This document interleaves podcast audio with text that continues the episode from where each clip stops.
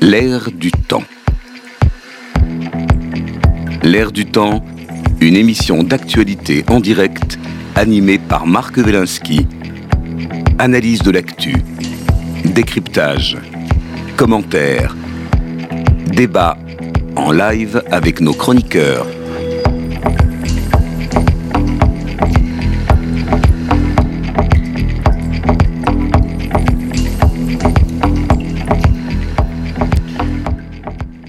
L'air du temps, bonjour, vendredi 13 janvier 2023. Nous parlerons aujourd'hui des médias audiovisuels et des bouleversements rapides qui touchent la télévision, le cinéma, les plateformes de vidéo on demand. Euh, le grand chambardement des médias, c'est tout de suite dans l'air du temps.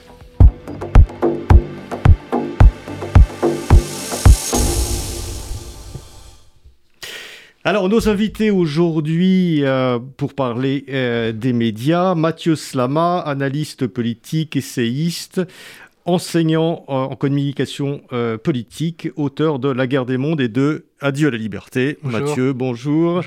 bonjour Déborah Munzer, femme politique et femme de culture, vice-présidente chargée de la culture dans le Val-de-Marne et ancienne productrice de cinéma.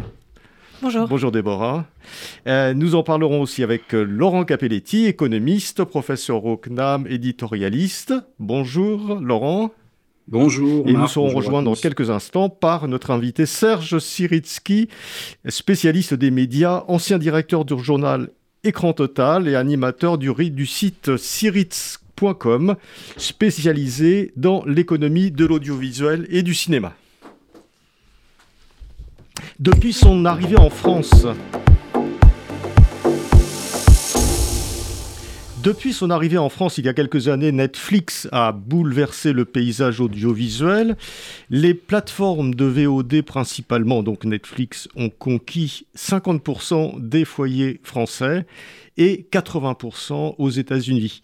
Les studios américains, Disney, Warner Universal, Paramount, entrés assez tard dans la bataille, investissent désormais massivement sur leur plateforme. Euh, Netflix euh, présente la singularité d'être une plateforme rentable avec une marge opérationnelle de l'ordre de 50%, alors que les autres plateformes sont déficitaires. Netflix produit désormais aussi des contenus dits locaux, c'est-à-dire des contenus français, espagnols, etc., dans tous les pays dans lesquels ils sont implantés avec un certain succès. Mais il semble que depuis quelques mois, les abonnements plafonnent. Les grands noms du numérique, Amazon et Apple, sont aussi entrés euh, dans la bataille de façon en, force. Euh, alors, où en sommes-nous en France? Où en est la télévision, le cinéma euh, la VOD. Euh, pouvons-nous résister à ces grands groupes euh, américains ou internationaux qui représentent 90% de l'activité mondiale des divertissements audiovisuels? Sur ce sujet, je voudrais interroger d'abord Laurent Capelletti. Bonjour Laurent. Bonjour. Bonjour. Euh, votre vision euh, voilà, d'économiste déjà, puis après on parlera d'autres sujets euh, politiques, culturels, mais de votre vision économique sur ce, chambardement des médias que nous vivons depuis quelques années. Oui, Marc. donc rebonjour à, tous. Bah, le, premier point, en fait, c'est, on pourrait dire la polymorphie. Quoi. Voilà. Hein. je pense que ça, c'est le premier point, c'est-à-dire que on avait en fait euh, une offre euh, d'accès en fait à des productions audiovisuelles qui, il y a encore finalement 20 ans, hein, passaient par la télévision, le cinéma, et, qui petit à petit en fait passe par maintenant des, des, tuyaux, on va dire, des canaux tout à fait différents et variés. Donc il y a l'apparition bien sûr des plateformes, vous l'avez dit, euh, la télévision euh, classique, bien qu'en décroissance, euh, reste quand même avec une, part en fait importante. on a également donc toutes les productions qui sont faites via les réseaux sociaux, hein, notamment pour, j'allais dire, faire découvrir des, des, talents. Donc, on va dire qu'il y a une, il y a une offre absolument incroyable de, de, tuyaux, de, canaux. Ça, c'est le premier point. Le deuxième point, au, plan plus économique, alors, si on prend, on va dire, télévision classique, plateforme et cinéma, hein, comme accès en fait aux, productions audiovisuelles. Vous l'avez souligné, on aurait pu penser que euh, le, cinéma en salle hein, classique euh, allait euh, vraiment payer les frais, voire disparaître.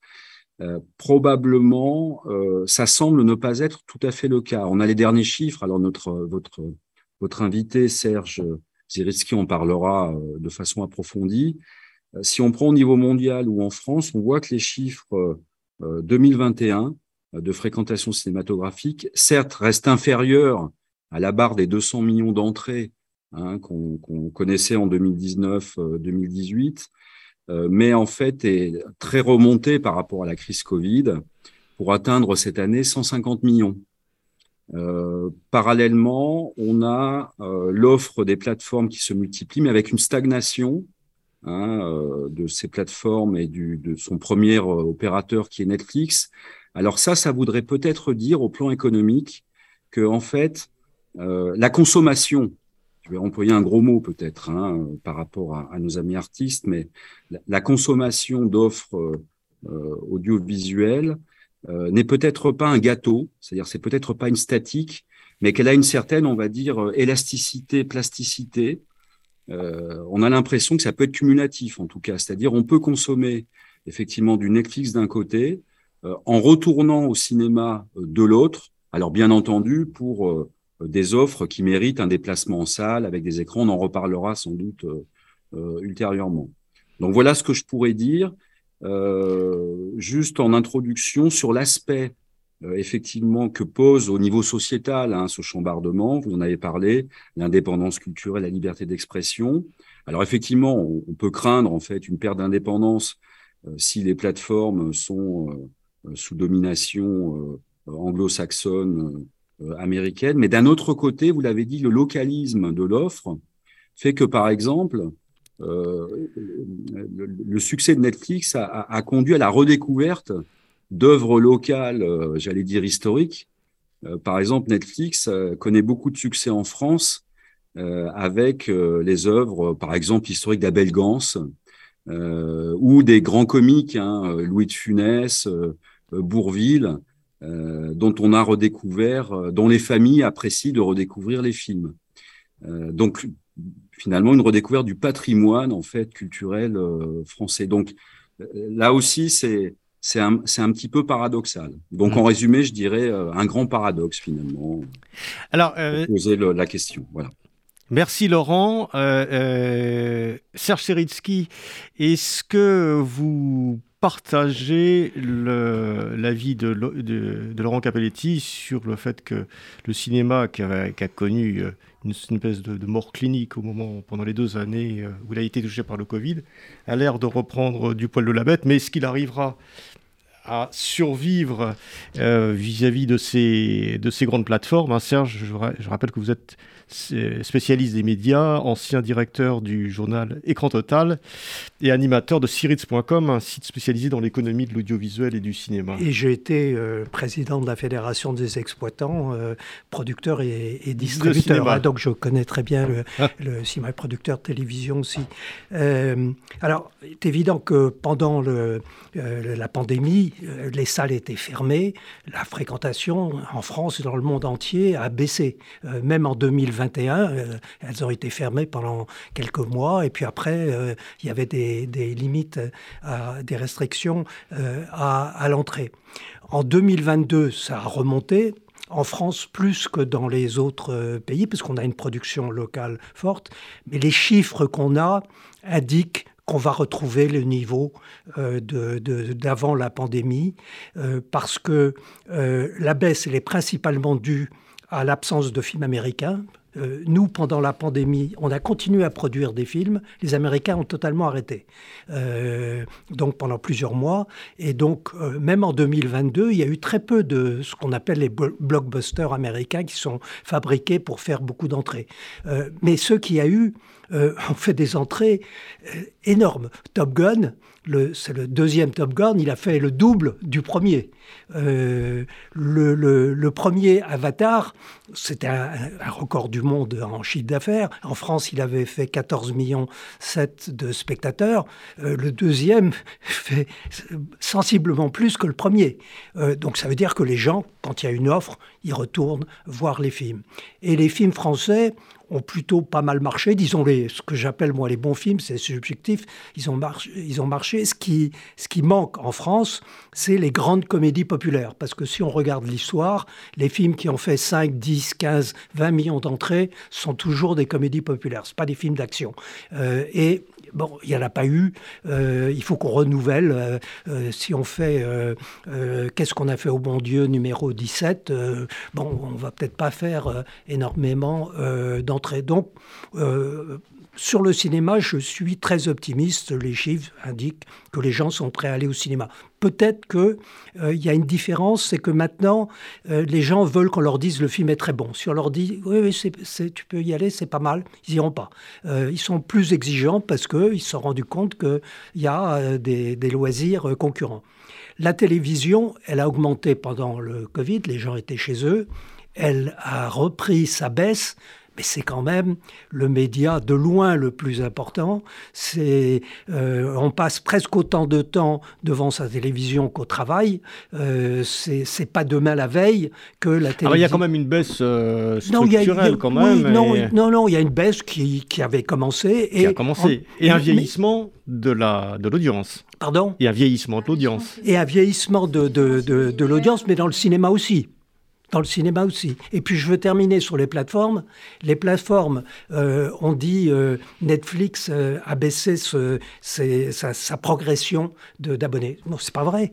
Netflix a baissé sa progression d'abonnés parce que les Américains ont mis l'embargo sur la Russie et, sur la Russie. depuis, elle a repris sa progression et elle fait 1,5 milliard de bénéfices bruts par an. C'est pas c'est pas de mal à veille qu'ils auront des problèmes. Ensuite, euh, euh, en deuxième position, on a euh, Disney, qui est loin derrière, qui perd énormément d'argent. Et le changement important par rapport à l'analyse qu'on pouvait faire il y a un an, c'est que tous les studios, sauf Sony, ont décidé de lancer leur plateforme, que c'était là le, secteur d'avenir. Et d'un seul coup, on se rend compte que bah, il n'y a peut-être pas la place euh, pour tout le monde. Euh, je, dis même, même Disney, qui est en numéro 2, perd 1,5 milliard de dollars euh, par an. C'est gigantesque. Et plus il va gagner d'abonnés, plus il va perdre de, l'argent. Et les autres commencent à se poser la question, euh, est-ce que c'est vraiment le bon métier? Est-ce qu'il faut abandonner le cinéma? Où on fait des chiffres gigantesques pour se lancer dans un secteur où c'est pas sûr du tout que les gens vont s'abonner à 5-6 euh, plateformes Déborah Munzer, quel est votre point de vue alors sur ça un, tout petit détail pour vous mettre d'accord, parce que je pense qu'en fait vous parliez de la même chose sur la télévision. C'est juste qu'il y a une différence évidemment entre le linéaire, c'est-à-dire la télévision telle qu'on la consommait euh, avant, donc avec euh, euh, on se met devant sa télé, on regarde ce qu'il y a à 19h35 ou à 20h40 en prime, en pas prime, etc. Et le fait d'avoir d'avoir accès aujourd'hui à, tous les programmes en fait, films, séries ou autres, la télévision au sens des, des groupes médias voilà, mm. en rattrapage, donc sur nos télévisions connectées. Euh, box, enfin boîte ou, euh, ou, même, euh, ou même tablette ou autre avec les comptes directement sur, sur Internet ou les applis. Donc je pense que, voilà, que vous êtes d'accord, c'est-à-dire la télévision n'est absolument pas morte et je partage totalement cet avis. Et les chaînes de télévision en tant que proposition enfin, de, de, contenu et de flux, que ce soit du flux ou du stock, enfin peu importe, absolument pas morte. Et, et donc c'était ce que, ce que vous disiez, Serge.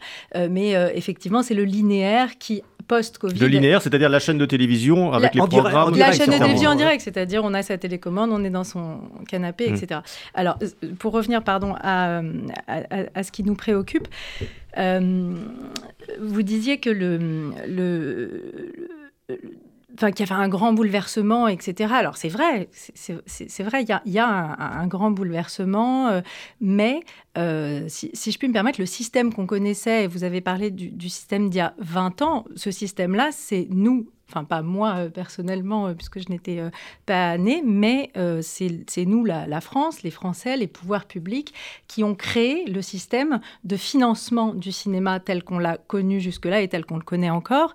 Et, c'est dans une, enfin, d'une manière très volontariste, très réfléchie, très assumée. Il y a beaucoup de pays, ces 20, 30, 40 dernières années, qui sont venus regarder comment fonctionnait le CNC, le Centre national du cinéma et de l'image animée, qui sont venus regarder les mécanismes de financement. Donc pour la faire courte, euh, quand même, parce que je pense euh, euh, que c'est important, que tout le monde n'est pas forcément au courant de la manière dont ça se passe, mais quand quelqu'un va dans une salle de cinéma, il y a un billet qui est évidemment payé, et puis il y a une taxe sur cette billetterie. Donc que le film soit un blockbuster américain ou un film d'auteur français, il y a un argent qui est prélevé sur ce billet, qui repart au CNC, et c'est cet argent-là qui est réinjecté dans les productions françaises. Donc quand, euh, monsieur, quand Serge parlait de, euh, des blockbusters américains qui nous ont manqué, euh, c'est de l'argent en moins pour la production française. C'est pas seulement de l'argent en moins pour les revenus des, des majors américaines. donc ça, c'est déjà... Ça, ça a été la bonne idée du CNC de faire financer la production française par, par, les, par les films étrangers, notamment américains. Génial, juste, c'est à la fois un droit de douane sur les films américains et une épargne forcée, parce que vous touchez cet argent que si vous le réinvestissez oui, donc le voilà, cinéma français, il investit en permanence. En permanence. Et donc, donc les entrées sont importantes et donc tant mieux si effectivement les indicateurs euh, montrent que... Alors moi, j'ai quand même l'impression que, que ce qu'on a appelé dans la profession les films du milieu ou les films un peu moins gros que euh, euh, les comédies populaires, etc., là quand même pâtissent un petit peu. Et puis il y a un embouteillage parce que sur les 150 millions dont on a parlé au niveau des entrées, il faut bien comprendre qu'avant, on avait 200 films par an qui sortaient. Là, cette année, avec justement la crise Covid qui a créé un embouteillage au niveau des sorties, puisque les salles était fermée, mais que les Français, comme, comme Serge l'a très bien dit, ont continué à produire, enfin que nous avons continué à produire. Il y a un embouteillage évidemment de sorties, ce qui fait que les films sont beaucoup plus nombreux. On en a plus de 300, 350 là qui, qui, voilà, qui sont en stock euh, français, par an. Français. Ah oui, oui, français, bien sûr. Euh, et, et, cet embouteillage-là fait que les films, quand ils sortent, euh, sortent moins longtemps. Enfin bon, bref, c'est tout un engrenage. Pardon, je finis juste sur le financement pour bien comprendre d'où vient l'argent de ce système. il y a aussi évidemment une partie qui est en négociation avec les chaînes de télévision. Alors certaines, donc on avait Canal+, accord historique il y a quoi, 40 ans? Comme ça, à peu près, euh, euh, sur donc les chaînes cryptées, etc. Donc avec des accords de production dans le cinéma, enfin d'investissement pardon dans la production cinéma. On a aussi les chaînes publiques qui investissent chaque année dans la production cinéma, audiovisuel, et voilà. Et puis évidemment d'autres chaînes privées en clair qui et tout, tout cet argent qui, qui, vient comme ça d'endroits de, différents euh, et évidemment, il y a les collectivités territoriales, les régions qui investissent dans la production et parfois de l'argent privé. Bon, tout ça, je ne reviens pas dessus. Mais en tout cas, toutes ces, ces, fenêtres, ces couloirs en fait d'argent définissent euh, ce qui s'appelle le calendrier des médias, la chronologie euh, des médias. Et c'est ça, aujourd'hui, qui est sur la table. Revivo Project.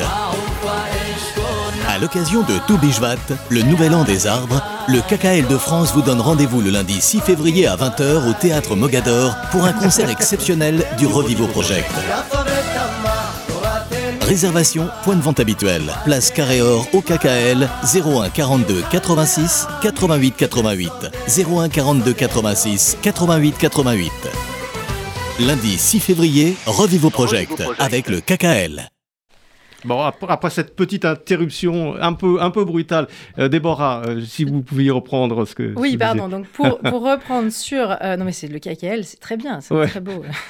c'est ça le direct. Pas du tout. Mais donc, pour la chronologie des médias, c'est ça dont il est question dans les négociations actuelles par rapport aux plateformes. C'est-à-dire comment, quelle place on crée euh, quel espace on crée pour les plateformes, pour qu'elles financent euh, le cinéma, la création audiovisuelle euh, française, puisque aujourd'hui, évidemment, cinéma, audiovisuel, quand on parle de plateforme, les choses sont beaucoup plus floues, enfin, les frontières existent beaucoup moins qu'il y a encore quelques années entre les deux, et, quel, espace on leur crée et comment on leur demande d'investir sur la production française dans le système qui existait auparavant. Euh, il y a 20 à 25% aujourd'hui de, euh, de l'argent des plateformes euh, qui est, ça a été signé, enfin, c'est les, les, derniers accords, qui doit être réinvesti en France, donc c'est les revenus générés en France, 20 à 25% doivent être réinvestis sur de la production française. voilà, c'est la, négociation actuelle. Après, les plateformes ont, signé ça, ont accepté ça. Euh, très honnêtement dans leur intérêt euh, aussi évidemment, euh, mais elles demandent encore de bouger cette chronologie des médias, c'est-à-dire d'avoir moins de temps entre la sortie d'un film quand il s'agit de cinéma et le fait de pouvoir le diffuser, un petit peu comme Canal ⁇ qui a très très peu de temps entre, entre les deux, mais eux pour l'instant, c'est encore euh, euh, bah, un nombre de mois euh, beaucoup plus important. et, voilà. Et cette négociation, elle est en cours. Je pense qu'elle elle a lieu par étapes, tous les ans, tous les deux ans, selon. et, c'est là-dedans, en fait, si vous voulez, quand vous, quand vous demandiez s'il fallait résister, moi, je pense qu'il faut négocier. Je pense qu'il faut négocier et fortement, de manière offensive, par rapport à ça et de manière très concrète. voilà. Merci Déborah. Mathieu Slama. Alors, bon, moi déjà, je précise une chose, c'est que j'ai un regard beaucoup plus néophyte que mes camarades euh, sur ce plateau, et donc je vais parler avec beaucoup d'humilité. Voilà, et d'ailleurs, euh, je suis sûr que vous me contredirez, mais moi j'ai un regard beaucoup plus critique et pessimiste que vous sur la situation euh, de. on, parlait du cinéma français, donc la, situation du cinéma français, mais je pense que c'est assez révélateur de, de la, situation de la culture française de manière générale. Alors d'abord, j'ai vu récemment qu'il y avait le, alors le top 10, le top 10 du box-office euh, de l'année 2022, voilà. Et je crois que pour la première fois depuis très longtemps, il n'y a pas un seul film français dans, dans ce top 10. Et alors, je, me suis quand même interrogé, je me suis dit, bon, c'est peut-être quand même. Alors, je ne dis pas que c'est une catastrophe ou quoi que ce soit, j'ai pas les, outils suffisants pour interpréter, euh, voilà. Mais je me dis, il y a peut-être quand même un, petit problème et que ça, ça, peut être un signal de quelque chose, cet élément-là. Euh, voilà, je parle toujours en néophyte. Euh, moi, j'ai remarqué le, prix de, la place de cinéma. Je suis effrayé par le prix de la place de cinéma. Et je me dis, en fait, qui peut euh, se payer une place de cinéma aujourd'hui? Enfin, honnêtement, je pense que pour les classes populaires, par exemple, se payer une place de cinéma, c'est du grand luxe. On va dire, je sais pas, c'est entre 10 et 15 euros. Enfin, je n'ai pas le, prix exact, mais je sais que dans ma jeunesse, c'était moins que ça. Et, et, je me demande aussi pour quelles raisons les prix ont, augmenté euh, euh, à ce point. Alors, moi, je, fais une, Donc, avant cette émission, et puis de, manière générale, j'ai regardé un peu les, films français qui sont sortis voilà, ces, derniers temps. Et vous aviez cité le, fameux carton Qu'est-ce qu'on a fait au bon Dieu?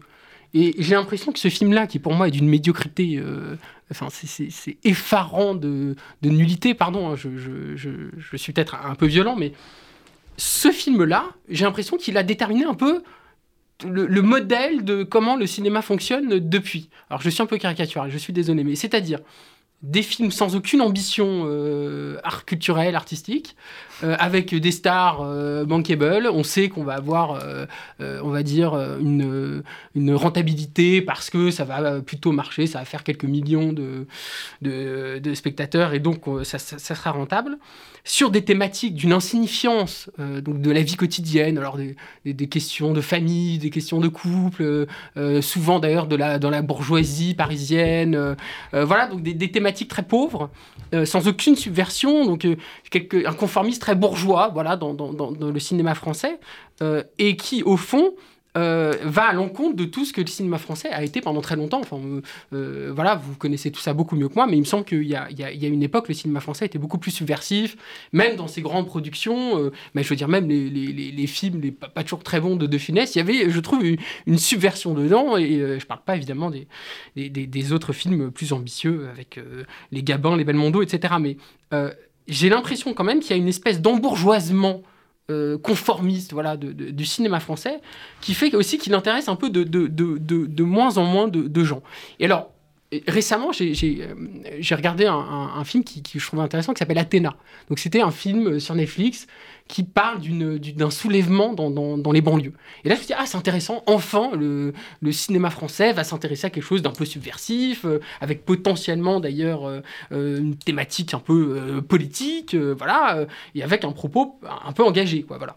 Donc c'est Costa Gravas, le fils, voilà, Costa Gravas, voilà, j'ai du mal à, voilà, qui, qui, qui, a réalisé ce film. Et alors j'ai vu ce film et j'ai été atterré par finalement le, le l'absence de subversion de ce film, qui au fond euh, mm. ne, traite jamais ces sujets sur le fond, euh, va même jusqu'à euh, finalement aboutir sur un, film très dépolitisé, et peut-être même à la fin on pouvait même l'interpréter comme un film très en faveur de la répression policière dans les banlieues. Enfin bref, moi j'ai été très étonné par l'absence de, de charge subversive de, de, de ce film.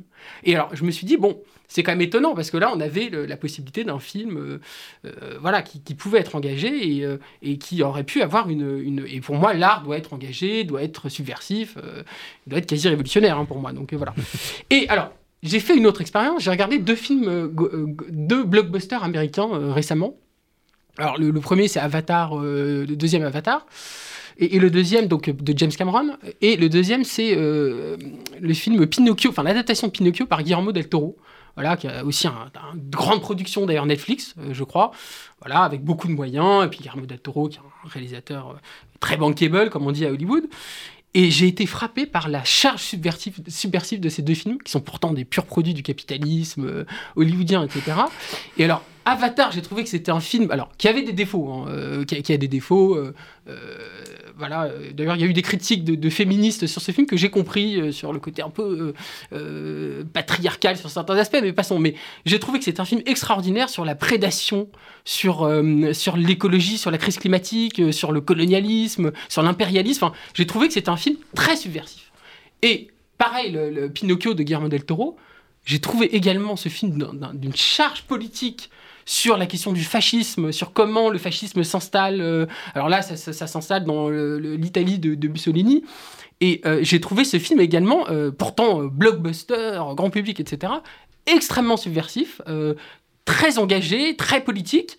Et, j'avoue que j'en finis juste par là, c'est que je me suis interrogé, je me suis dit, mais comment ça se fait que aujourd'hui, le, film américain, les films américains grand public, hollywoodiens, etc., peuvent paraître plus subversifs que les films français qui euh, ont pourtant cette euh, tradition, avaient pourtant cette euh, tradition-là. Donc voilà, c'était juste mon commentaire très subjectif, hein, je précise évidemment, mais c'est peut-être une des raisons de, des difficultés du, cinéma français. Bah, Déborah Munzer et, et, ensuite Serge Sassier qui sera peut-être pas tout à fait d'accord avec vous. Alors pardon, sur, la forme, juste sur les histoires de box-office, c'est partiellement faux. En 2019, il n'y avait pas non plus de films français, comme Serge l'a rappelé. En fait, ce sont effectivement les blockbusters et souvent américains qui, qui, bah, qui font le, plus grand nombre d'entrées, mais notamment les films de Noël, les films familiaux, les, les, comment s'appelle, les dessins animés, etc.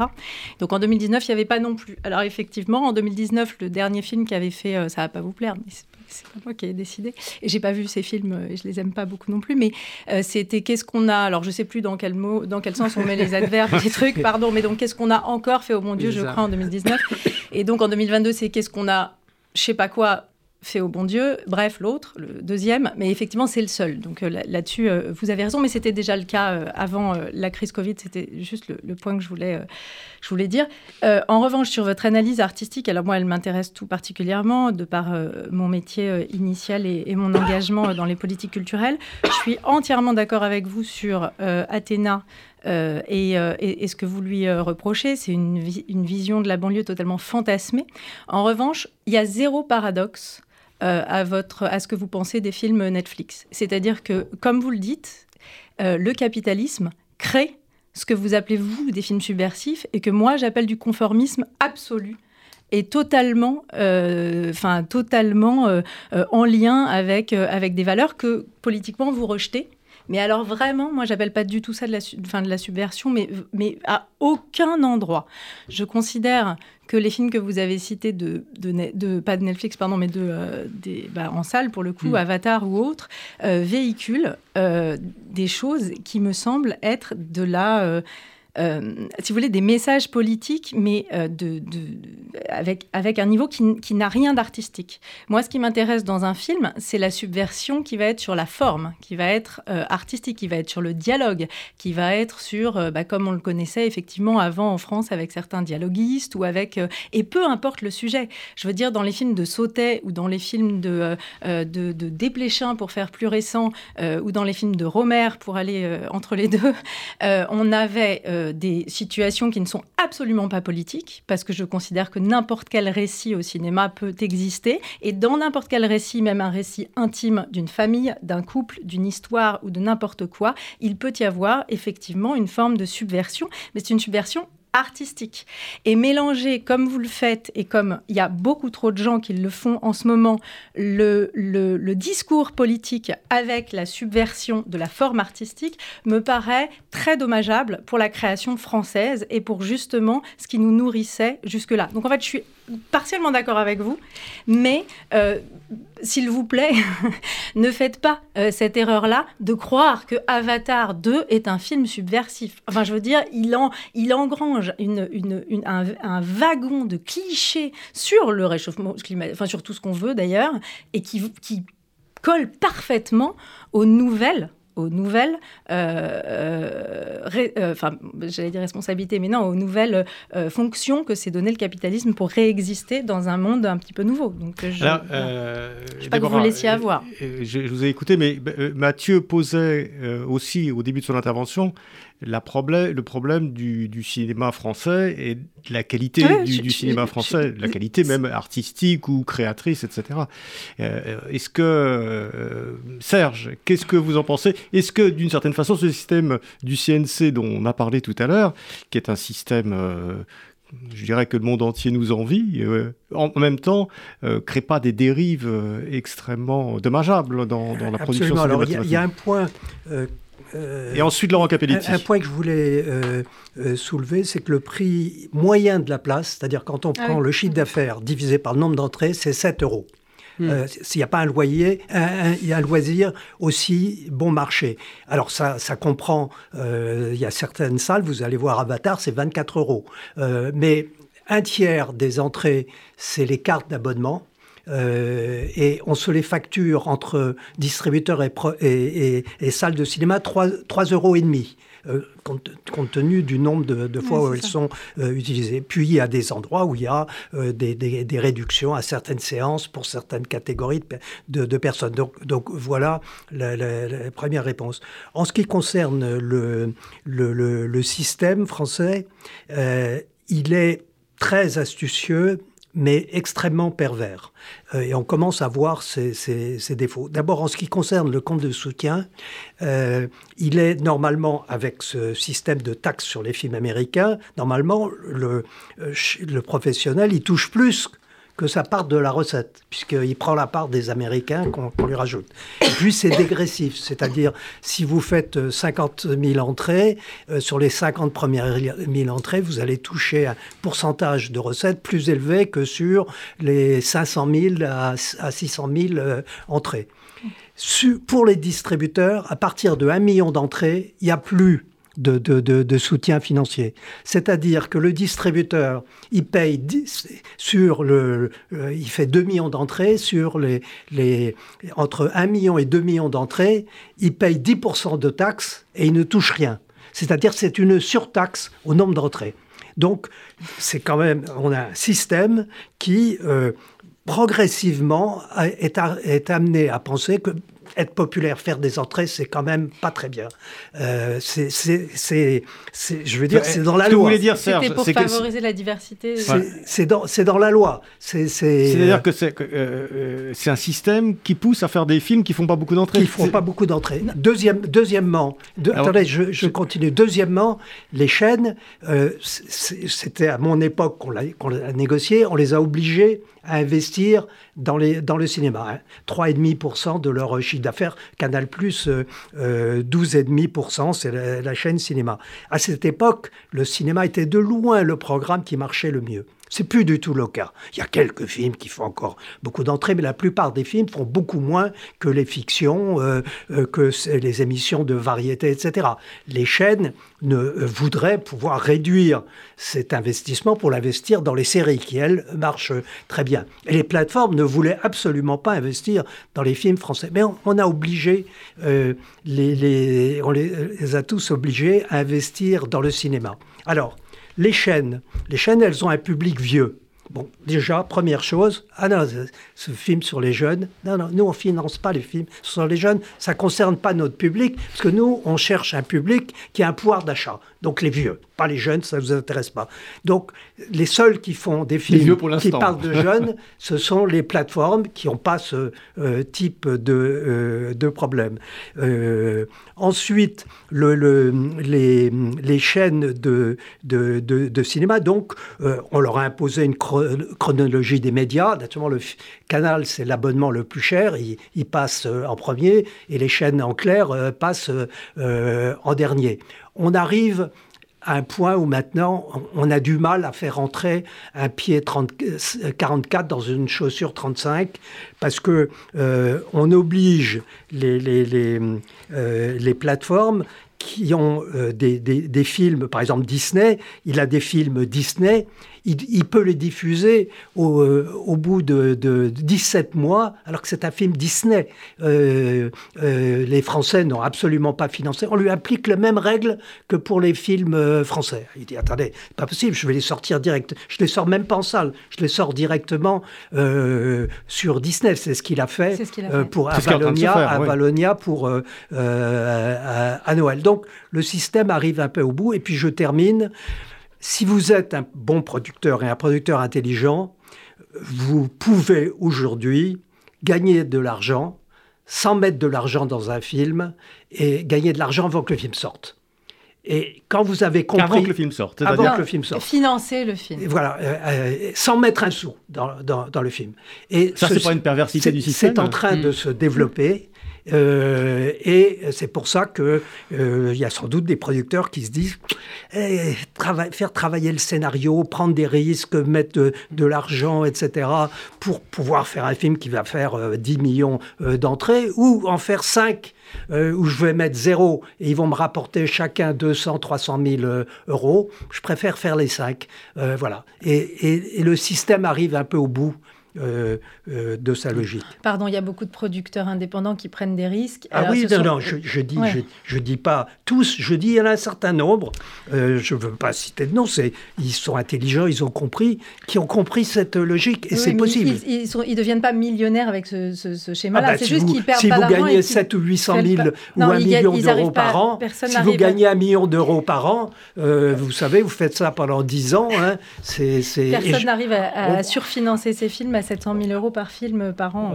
à 200, 300 000, vous en faites 5. Non, mais personne ne fait 5 films par an. Euh, mais si. Des longs métrages. Mais je, je vous dis, moi, j'ai les plans de financement et le budget de tous les films français, je les vois, je ne veux pas les citer, mais je les vois, et c'est des bons producteurs, hein, c'est des producteurs intelligents, euh, et ils font plus de gros succès, euh, parce que ça ne rapporte pas. C'est un système très pervers. on va demander à, Laurent Capelletti, mm. qui est en duplex avec nous, son, son, sa réaction un peu d'économiste sur, sur, sur, cette discussion. Et puis après, on reviendra sur Déborah et Mathieu.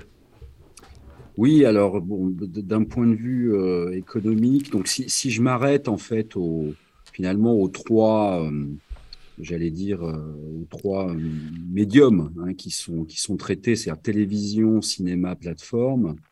Le, le, premier point, c'est donc le système de financement qui a été mis en place du, du cinéma français via le CNC de façon pragmatique. On peut se demander s'il va continuer à fonctionner, mais on peut quand même faire le constat que euh, par rapport à des, à des, pays effectivement qui n'ont pas mis en place, nous on a réussi quand même à préserver, on va dire euh, jusqu'à présent, euh, un patrimoine, une production française. C'est quand même. Quand on voit ce qui est arrivé au cinéma italien, par exemple, ah bah, qui, a complètement, qui était un des cinémas les plus brillants et qui a complètement disparu. Ah, c'est voilà. Alors, ça s'explique aussi sans doute par les talents, c'est-à-dire il y a des générations voilà, l'Italie a aussi connu une trentaine d'années de réalisateurs absolument. Est-ce que je peux juste, euh, Laurent, je peux juste faire une remarque les, En ce qui concerne les Italiens, qui étaient le premier euh, cinéma du monde, nous, on faisait 450 millions de spectateurs, ils en faisaient un milliard. Puis quand j'étais président de la Fédération des exploitants, euh, j'ai été voir mon collègue italien j'ai découvert, euh, c'était dans les années 80, j'ai découvert qu'il était également président des casinos. Et puis je parle avec lui, il me dit, bon, on, a pris une décision, on va fermer les, les salles quatre mois l'été. Je dis, ah bon quatre mois l'été? Pourquoi? Il dit ben parce que parce que euh, je dis ben il dit parce qu'il fait chaud l'été. Je dis ben, il y a l'air condition. Au contraire, c'est il dit non, ben, il faut investir dans l'air condition, etc. On ferme. Et là, j'ai compris, euh, donc les gens iraient au casino l'été plutôt que ah d'aller au cinéma. Et ça a été le début de la fin du cinéma. Juste, je voulais rajouter ça. Alors, oui, Laurent, ça, c'est le, voilà, ça c'est le premier point. Donc, il est effectivement important de trouver les moyens, effectivement, de, de, pérenniser en essayant d'éviter les, ces effets un peu, un peu pervers que vous avez, que les invités ont cités, hein, mais du système de financement. euh, qui, qui nous permet, euh, voilà, de, de, de maintenir une, une, production, donc un patrimoine français en la matière. Donc ça, c'est le premier point. Mm. Le deuxième point par rapport à ce qui a été dit, euh, je parlerai là de qualité, qualité des œuvres. et donc, en employant ou pas le mot subversion, parce que c'est bon, ce qui est subversif pour l'un n'est pas, pas forcément pour l'autre. Je parlerai plutôt de caractère innovant euh, euh des, des, des, films, euh, effectivement, de, de, de, portée sociologique ou politique. Là, je pense que euh, euh par, paradoxalement peut-être, les plateformes ont connu aussi un succès parce qu'elles ont su, au niveau de leur proposition et de leur production, proposer effectivement euh, des séries, euh, voire racheter des œuvres. On a parlé de Sauter, un Claude Sauté tout à l'heure. Netflix a racheté cinq films de, catalogue de, de, de Sauté. Euh, donc c'était Sauté, le, connaissait un grand succès dans les 70 au cinéma, merveilleuse chose de la vie bien sûr.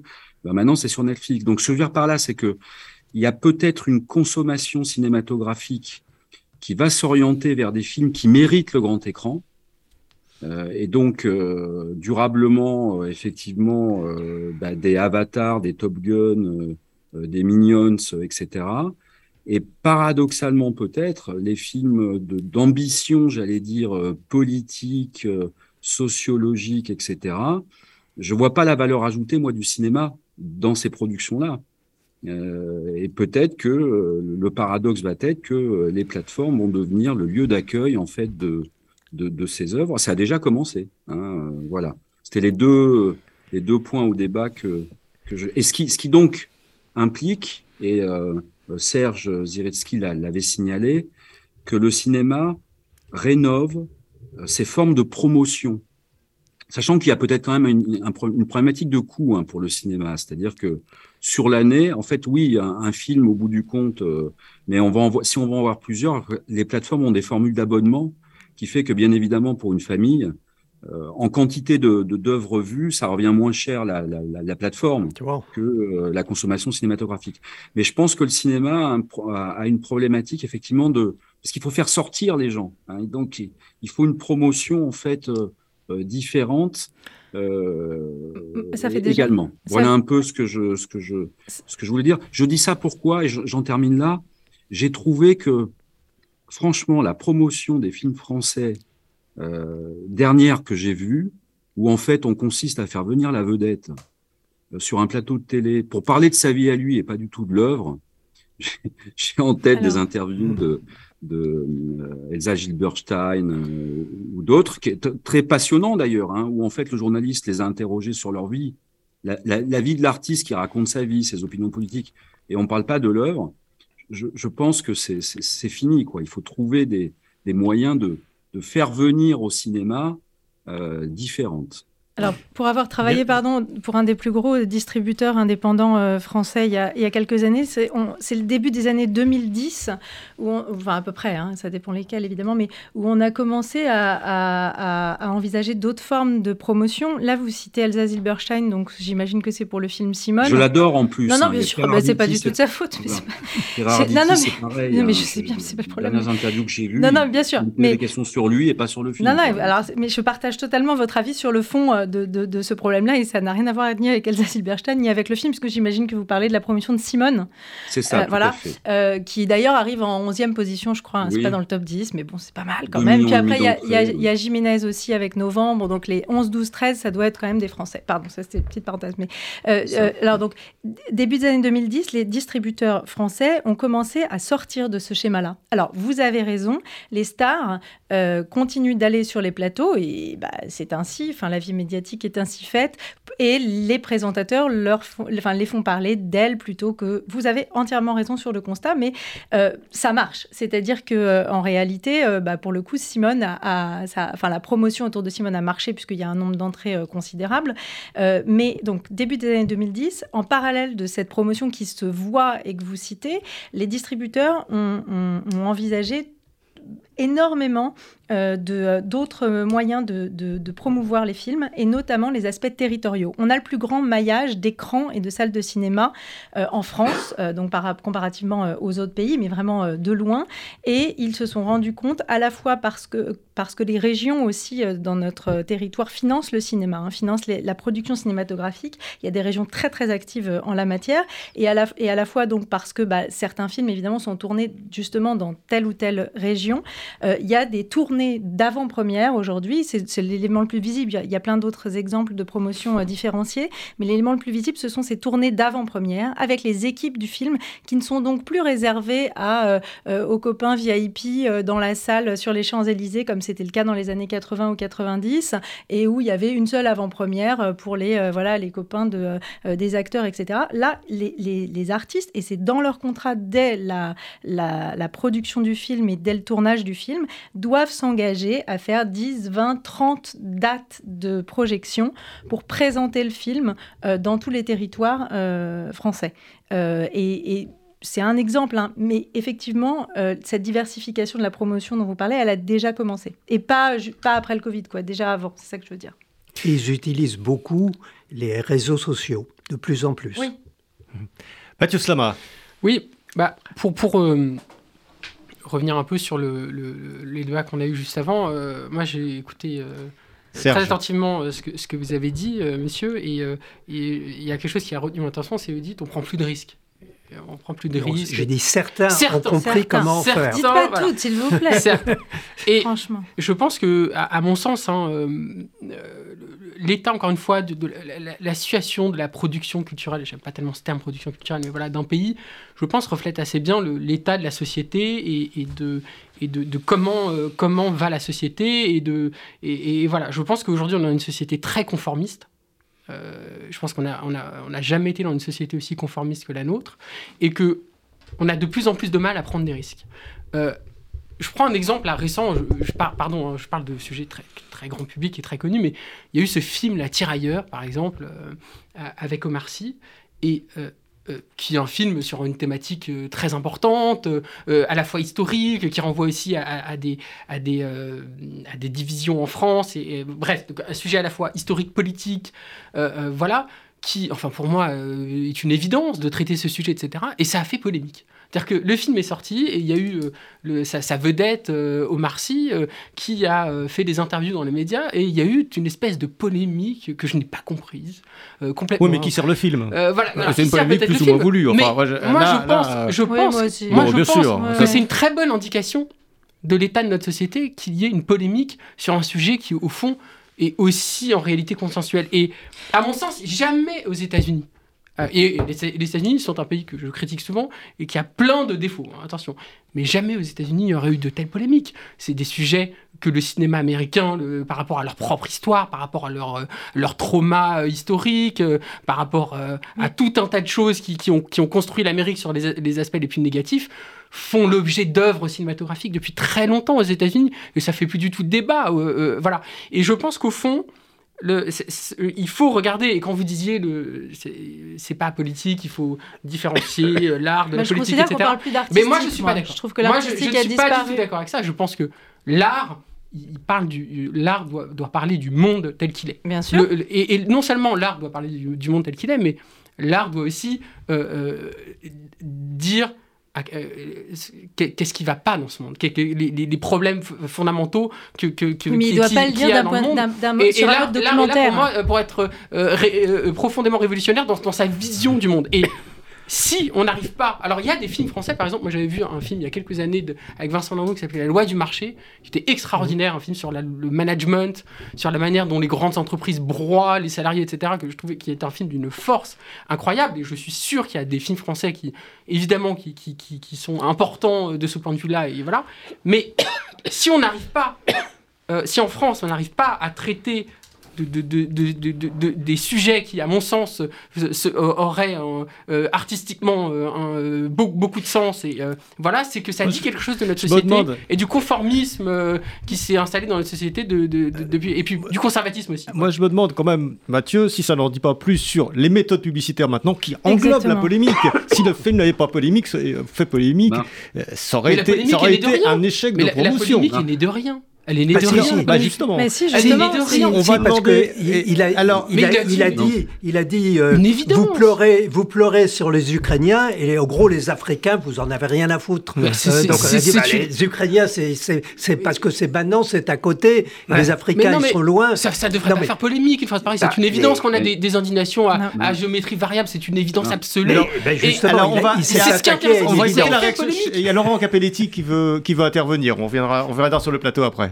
Oui, sur, ce point, en fait, sur cette œuvre et d'autres, en fait, euh, faut, comme, euh, comme ça a été dit, je crois, hein, euh, Tirailleur est, en tête des, entrées, connaît un succès absolument phénoménal et a provoqué, a fait également polémique, enfin un grand succès, disons. Bon. c'est simplement la preuve qu'en France, il y a un nombre de racistes qui restent présents. Et voilà. Donc, bien sûr que ce film dérange, euh, nos, euh, nos, nos, contemporains euh, racistes. Donc moi je dirais, il n'y a, rien d'étonnant. Après, ce que je, juste le point par rapport à, à, à, l'œuvre, sur ces le, le, donc sauter dans les choses de la vie, ce qu'il y a de ce qu'il y a de marrant, c'est que il parlait aussi de l'entreprise. Hein, dans tous ces films, elles sont très ancrées en fait dans dans, dans, dans le milieu professionnel. Euh, pour en révéler en fait euh, euh, les, les, failles et les douleurs, mais aussi en quoi c'était les côtés positifs. Donc, ce que je veux dire, c'est que les, les, les, œuvres donc avec sens, portée politique, sociologique, sont, sont, moi je pense une des conclusions, c'est qu'elles sont pas du tout condamnées par les nouvelles formes de, de, de, de, de médias, me semble-t-il, hein, mmh. quand on regarde ce qui est en train de se passer. Mais peut-être que euh, leur voie d'expression via les plateformes, l'avenir nous le dira, mais euh, me semble euh, meilleure que, qu'au cinéma. Hein. Au cinéma, compte tenu du contexte, c'est peut-être effectivement des œuvres populaires entre guillemets, un peu fédératrices lourdingues ou grands spectacles euh, qui finalement euh, composeront l'essentiel hein, de, de, ces productions. Merci Laurent. Euh, Déborah Munzer, et on terminera euh, avec Serge. Oui, pardon, je suis entièrement d'accord avec ce que vous venez de, de dire. J'ajouterais simplement que le que, euh, euh, que justement, en fait, le, seul, la seule chose qui devrait nous guider tous, euh, quand soit on produit des films, soit qu'on les accompagne, soit qu'on les finance, soit qu'on qu'on réfléchit à la politique de l'audiovisuel, du cinéma ou, ou des plateformes, c'est ce que vous venez de dire, c'est-à-dire que on doit rechercher des œuvres qui ont une ambivalence et qui sont capables de... Euh, et, moi, j'avoue, euh, c'est ça qui me manque aussi euh, quand je regarde. Alors pour le coup, c'est pas seulement au cinéma, c'est aussi sur les plateformes. Je, trouve que le, fait que les messages soient aujourd'hui totalement univoques dans énormément de, films, et ceux que vous avez cités, Mathieu, ben, moi, pour moi, vraiment, ils sont englobés là-dedans et je les trouve pas particulièrement brillants. ça me déprime un petit peu.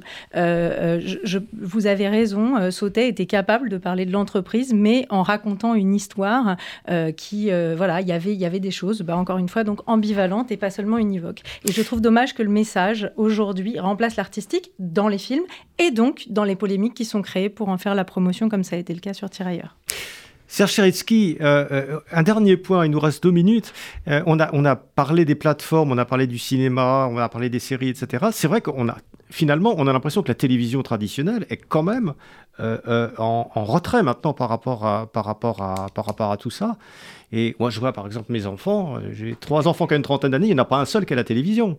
Donc, on, est quand même, on est quand même à l'aube d'un changement important. Non, parce qu'ils ont, ils ont des tas d'autres loisirs, les jeux vidéo, leur, euh, ils passent leur temps devant leur euh, téléphone.